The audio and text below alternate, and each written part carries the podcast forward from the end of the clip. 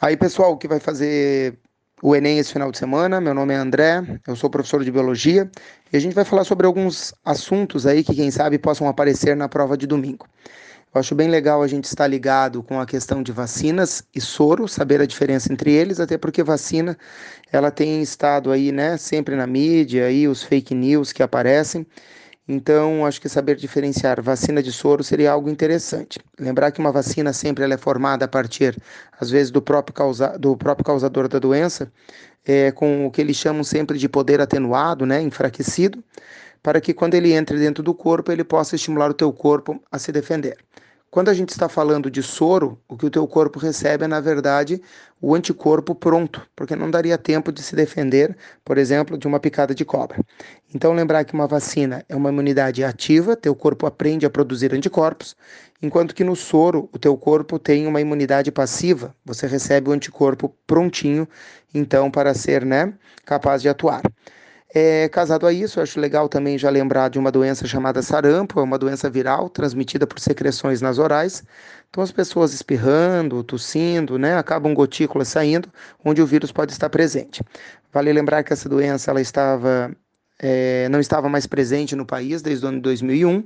No ano de 2016, a Organização Pan-Americana de Saúde tinha dado ao Brasil um título de uma área livre né, de sarampo, e essa doença volta novamente a aparecer no país, aonde então tivemos, acho que uma das grandes causas foi o pessoal, os venezuelanos vindo para o Brasil, né, nessa migração que aconteceu.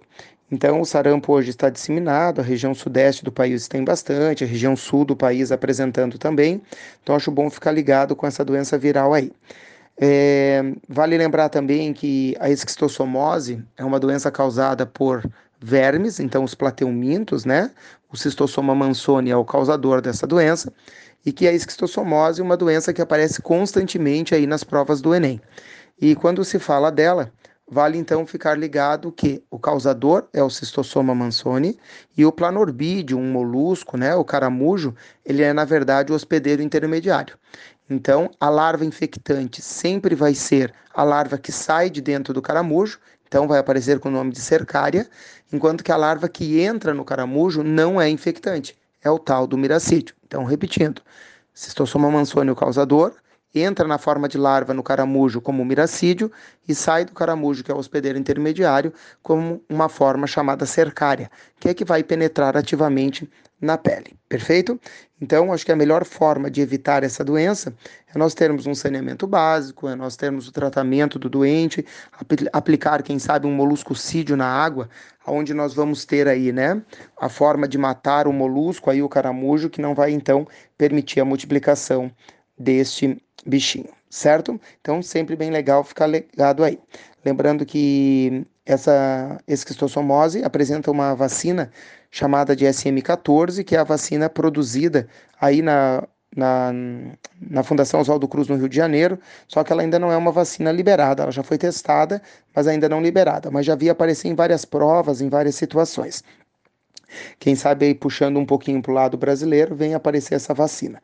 Vale só relembrar também que quando eu falo de vacina, lembrem do sarampo ali que nós tínhamos falado antes, a tríplice viral é a vacina que na verdade vai ser aplicada contra o sarampo. A tríplice viral é cachumba, rubéola, sarampo. Beleza? Eu acho que outro ponto legal também de ser lembrado é quando a gente fala aí da febre amarela, né, gente? A febre amarela aí é uma doença que volta e meia aparece, ela é causada por vírus e cuidado com a palavrinha. O agente etiológico é o causador da doença enquanto que o vetor da doença é quem vai transmitir. Então, o mosquito que transmite é o vetor. O agente etiológico é o vírus causador da febre amarela. Perfeito? Não vamos confundir se chegar a aparecer falando sobre o macaco. Lembre que um macaco que aparece morto numa região, ele indica que o vírus está ali, mas o macaco jamais poderá fazer a transmissão da doença. Perfeito? Febre amarela temos vacina, ela está aí, né, liberada, é gratuita. Então, nos postos de saúde pode ser aí aplicada essa vacina. Beleza? Eu acho que uma outra coisa legal é uma doença também chamada de diabetes, que volta e meia aparece em provas aí. Vale lembrar que o diabetes mellitus é diferente do diabetes insípidos. O diabetes insípidos acontece pela deficiência na produção de um hormônio chamado ADH lá no hipotálamo. Enquanto que o diabetes, ele vai ser a falta da insulina, que é produzida então pelo pâncreas, né, uma glândula mista, onde o pâncreas tem as células beta que fazem a produção da insulina. O papel da insulina é carregar a glicose para dentro da célula para que possa então se produzir energia a partir dela. Pessoas que têm déficit de insulina têm então diabetes mellitus. Vale lembrar que é uma doença metabólica, uma doença muito sacana, porque ela deixa problemas graves com o passar do tempo. Né? Então, pode levar a diminuição de sensibilidade periférica, diminuição da, da, da, capacidade de coagulação sanguínea, da regeneração, pode levar à cegueira. É uma doença que não tem cura, mas é uma doença aí tratada né, com os devidos cuidados em questão de alimentação, seria legal fazer um exercício físico. Então, é uma doença que volta e meia aparece. Normalmente cobram onde é produzido o hormônio, né? Então, no pâncreas, nas células betas e o hormônio é a insulina.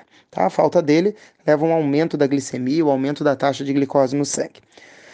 Uma outra coisa legal de ser lembrado que volta e meia cai na prova do Enem são os ciclos biogeoquímicos. Eu acho que o ciclo do nitrogênio é um ciclo sempre muito bem cobrado.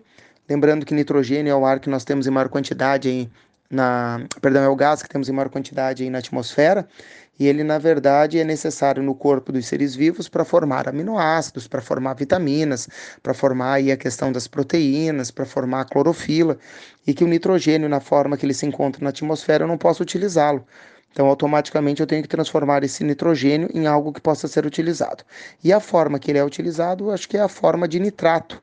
Então, sempre o nitrogênio atmosférico tem que ser transformado em nitrato. Lembrando que para isso acontecer, eu tenho que passar por três fases onde bactérias estarão trabalhando.